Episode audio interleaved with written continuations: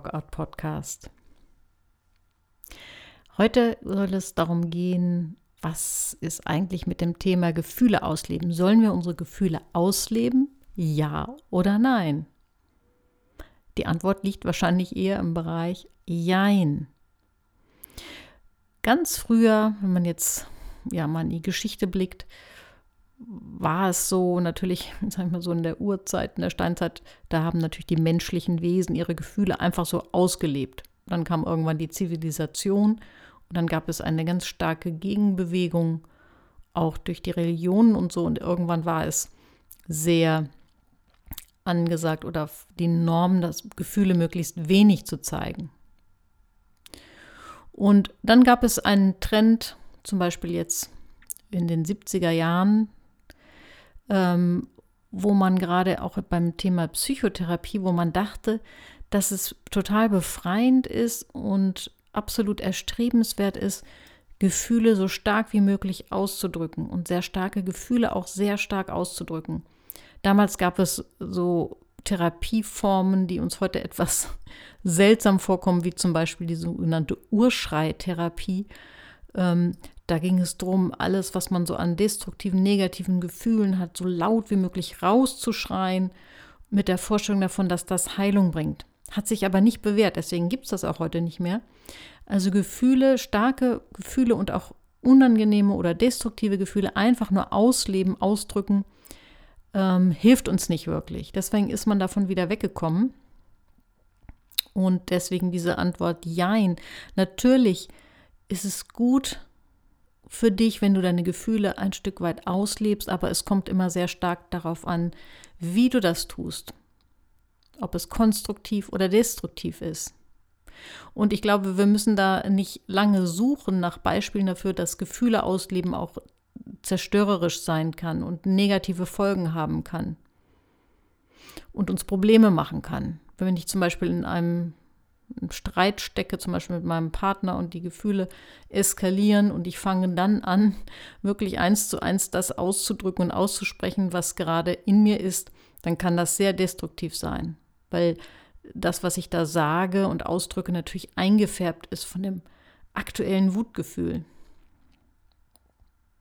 Oder es gibt auch unterschiedliche Menschen, die sich unterschiedlich stark an Dingen stören. Es gibt Menschen, die sich sehr häufig an Dingen, auch an kleinen Dingen stören. Wenn diese Menschen dann zum Beispiel in Beziehungen das dann immer ausdrücken würden, das stört mich und dies stört mich und jenes stört mich, dann kann das auch sehr destruktiv sein. Oder auch im Umgang mit Kindern. Wenn ich mich hinsetze, um mit meinem Kind Vokabeln zu lernen und ich habe einen anstrengenden Arbeitstag hinter mir gehabt und habe überhaupt keine Lust darauf, dann ist es auch nicht gut, dass ich sage, weißt du was, ich habe da jetzt überhaupt keinen Bock drauf, mit dir zu üben. Auch das wäre so ein Beispiel, wo es besser ist, das nicht so, zumindest nicht so direkt und mit diesen starken Worten auszudrücken. Und Verhaltenstherapeuten empfehlen auch, dass wir nicht unbedingt starke Gefühle direkt in Handeln umsetzen sollen. Ganz interessant finde ich, dass, dass es zum Beispiel auch für das Thema Finanzen gilt. Der, einer der bekanntesten Finanzcoaches ist ja der Bodo Schäfer und der sagt zum Beispiel, wenn wir uns wenn wir uns nicht finanziell ruinieren wollen, müssen wir darauf achten, dass wir niemals etwas kaufen, wenn wir begeistert sind. Also zumindest niemals sofort und dass wir niemals etwas verkaufen, weil wir Angst haben. Damit will ich nur sagen, es gibt eben Bereiche, wo es nicht gut ist, Gefühle sofort auszuleben und gleich in Handeln umzusetzen. Um so ein bisschen einschätzen zu können, wo du stehst, was für dich in puncto Gefühle ausleben vielleicht die Aufgabe ist, was du lernen könntest, ist es, glaube ich, ganz gut, wenn du dich erst einmal einsortierst. Stell dir eine Skala vor. Eine Skala in der Mitte ist die Null. Nach rechts hin geht es, sind Stufen bis plus 10 und nach links sind, sind Stufen bis minus 10. Also eine Linie, die von minus 10 nach plus 10 reicht und in der Mitte ist die Null.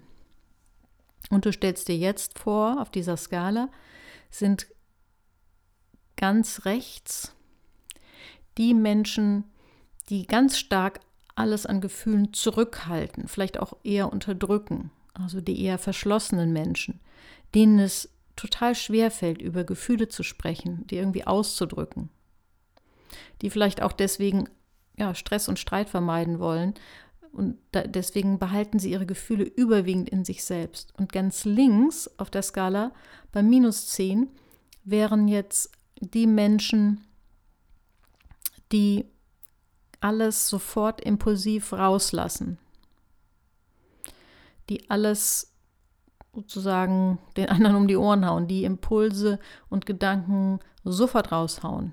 Dieses mit dem Minus und Plus soll jetzt überhaupt keine Wertung sein, sondern es geht irgendwie nur darum, sich auf so einer Skala, die verschiedene Pole hat, mal einzuordnen. Und je nachdem, wo du auf dieser Skala dich einsortierst, so ist natürlich deine Entwicklungsaufgabe eine andere. Deine Aufgabe in, die, in deine Richtung, in die du dich entwickeln kannst. Wenn du eher auf der rechten Seite der Skala bist, also eher zu den verschlossenen Menschen gehörst, dann ist deine Aufgabe eher, dass du lernst, öfter mit angemessenen Worten wirklich deinen Gefühlen Ausdruck zu verleihen. Also die nicht wegzudrücken und nicht zu meinen, ach, ist auch nicht so wichtig, sondern das wirklich auch zu trainieren, deine Gefühle so wichtig zu nehmen, dass du sie immer mal wieder ansprichst, auch wenn es schwer fällt. Wenn du auf der linken Skala bist, also eher zu den Menschen gehörst, die eher impulshaft direkt Dinge raushauen und ausleben und ausdrücken, dann ist deine Entwicklungsaufgabe eine andere. Dann ist deine Entwicklungsaufgabe eher zu verzögern, eher die mal auf die Bremse zu treten und es nicht leicht zu tun, sondern etwa einen, einen kleinen Zwischenraum zu schaffen zwischen dem, was du gerne raushauen möchtest, was dein Impuls ist, und dem, was dann kommt, wenn du das erstmal ein bisschen ja verdaust, was in dir ist. Wenn wir nämlich impulshaft reagieren, dann ja, können wir ganz schön viel Schaden anrichten und Beziehungen belasten und letztlich unserem eigenen Interesse auch entgegenwirken. Was ist dann jetzt der Schlüssel im Umgang mit Gefühlen? Der Schlüssel ist, ich will es einmal mit ganz einfachen Worten ausdrücken, Nachdenken über Gefühle.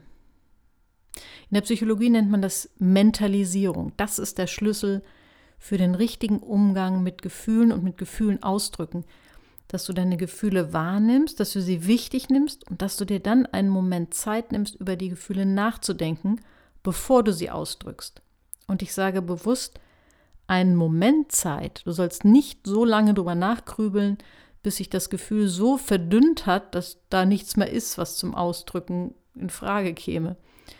Aber eben so lange, dass du verstehst, was da gerade in dir passiert. Also wenn dich irgendetwas emotional berührt hat, dich wütend gemacht hat, dich ärgerlich gemacht hat, dich verletzt hat, dir Angst gemacht hat, dann nimm dir einen kleinen Moment Zeit, erstmal darüber nachzudenken, was genau fühle ich? Was ist denn überhaupt in mir passiert? Was hätte ich gerne anders gehabt? Welches Bedürfnis ist hier zu kurz gekommen? Was ist hier in dieser Sache, wenn es um andere Menschen geht, mein Anteil? Was ist der Anteil des anderen? Auch eine sehr interessante Frage. Und auch da gibt es zwei unterschiedliche Typen. Wo bist du da? Es gibt Menschen, die als ersten Reflex immer denken, oh Gott, was habe ich falsch gemacht? Also immer die Schuld bei sich suchen, die Verantwortung und glauben, sie allein haben den alleinigen Anteil an dem, was da gerade vielleicht als Konflikt im Raum steht. Und es gibt die anderen, die reflexhaft immer denken, warum tut er denn mir das an oder warum macht er das? Also die eher die Schuld bei den anderen suchen. Und beides, beide Typen müssen sich Richtung Mitte entwickeln. Also wirklich zu gucken, Deswegen ist es gut, wirklich immer beides zu sehen und so lange zu suchen, bis ich möglichst bei beiden Seiten einen Anteil finde. Das kann mal 70-30 oder 80-20 oder auch 90-10 sein. Es ist nicht immer 50-50, aber meistens finde ich deinen Anteil. Ich nehme jetzt hier mal eine Sache aus, ganz bewusst, Und zwar, äh, wenn es um krasse Sachen geht wie Gewaltanwendung oder so. Da trägt derjenige, der das tut, 100% Verantwortung für das, was er da tut. Aber ich nehme mal solche krassen Situationen aus und meine jetzt hier einfach normale zwischenmenschliche Konfliktsituationen. Schau, nimm dir einen Moment Zeit zu überlegen, wer hat hier gerade welchen Anteil. Und wenn dir die, du dir diese Fragen gestellt hast, dich sozusagen über deine eigenen Gefühle befragt hast, über deine eigenen Gefühle nachgedacht hast, dann drücke sie aus. Meistens fällt es dann auch relativ leicht, sie normal auszudrücken, weil ja die erste Welle von starkem Gefühl schon ein bisschen abgeebbt ist, wenn du angefangen hast, darüber nachzudenken. Das, was ich hier dir gerade erzähle, ist auch so ein Stück Hirnbiologie. Wir haben nämlich Nervenfasern, die von unserem Denkhirn, das ist das, was hinter der Stirn sitzt, zu unserem Fühlhirn, das ist das etwa ein Bereich, der direkt in der Mitte des Gehirns ist, ganz zentral. Wir haben da Fasern, die eine Verbindung herstellen, hemmende Verbindung. Das heißt, in dem Moment, wo ich nachdenke über starke Gefühle, aktiviere ich diese hemmenden Faser und das, was da so stark aktiviert ist, beruhigt sich etwas. Deswegen ist es gut, über die Gefühle erstmal nachzudenken.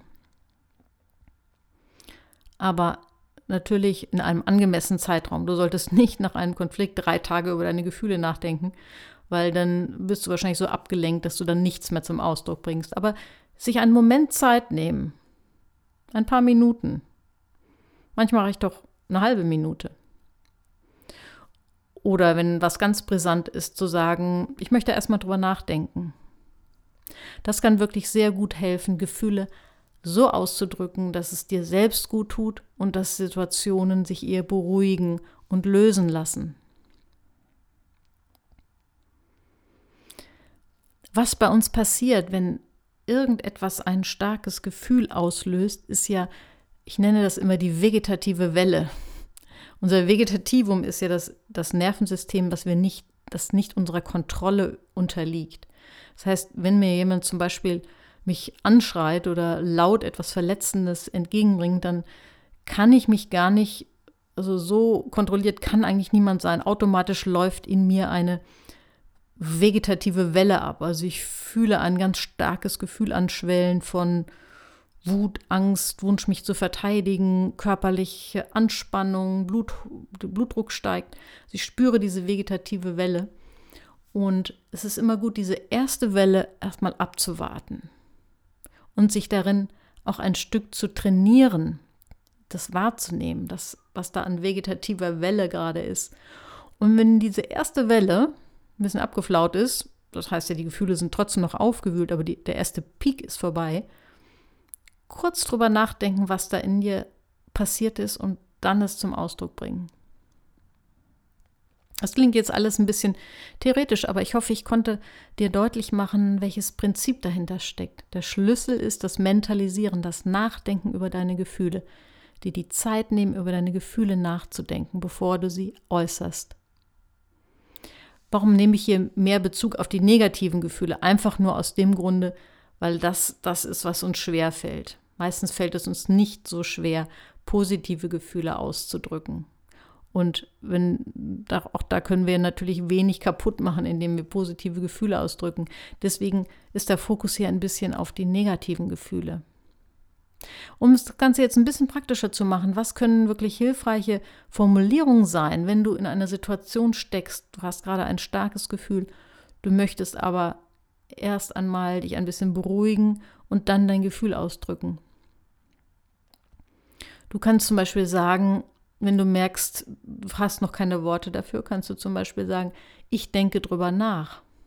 Oder ich gebe dir später eine Antwort.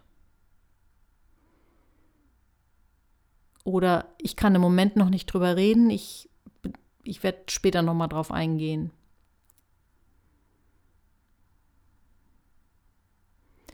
Oder lass uns nachher nochmal drüber sprechen.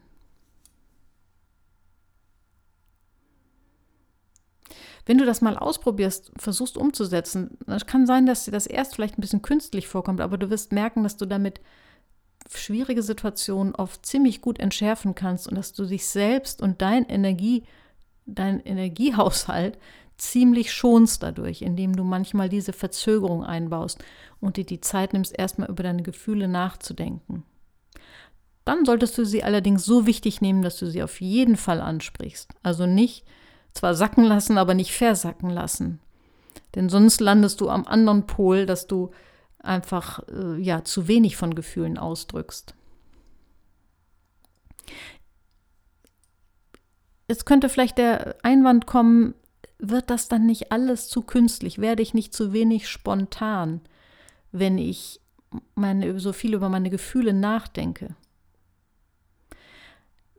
Meine Erfahrung und meine Beobachtung ist selten, weil eigentlich ist dieses Nachdenken über Gefühle und achtsam mit unseren Gefühlen umgehen, das, was uns auch ein Stück weit zu Menschen macht. Dass wir diesen Zwischenraum haben zwischen Reiz und Reaktion. Dass wir nicht unseren Impulsen ausgeliefert sind. Das ist wirklich etwas, was uns auch ein Stück zu Menschen macht. Und in der Regel ist es eher so, dass wir darin immer weiter wachsen, es aber nie ganz schaffen. Und dass es eher selten der Fall ist, dass wir anfangen, uns zu viel zu kontrollieren. Welche Tipps kann ich dir heute mitgeben? Wenn du das nächste Mal merkst, dass du eine vegetative Welle erlebst, das wirst du, wenn du dich dafür sensibilisierst und das so im Hinterkopf hast, dann warte sie einfach erstmal ab, nimm dir diesen Moment der Verzögerung, des Abwartens und drücke dann aus, was du fühlst. Der zweite Tipp, versuch dich doch nochmal als Typ einzuordnen auf dieser Skala von links der sehr impulshafte Typus und rechts der sehr verschlossene Typus. Wenn du dich da einordnen kannst, dann wirst du auch wissen, in welche Richtung deine Entwicklungsaufgabe geht.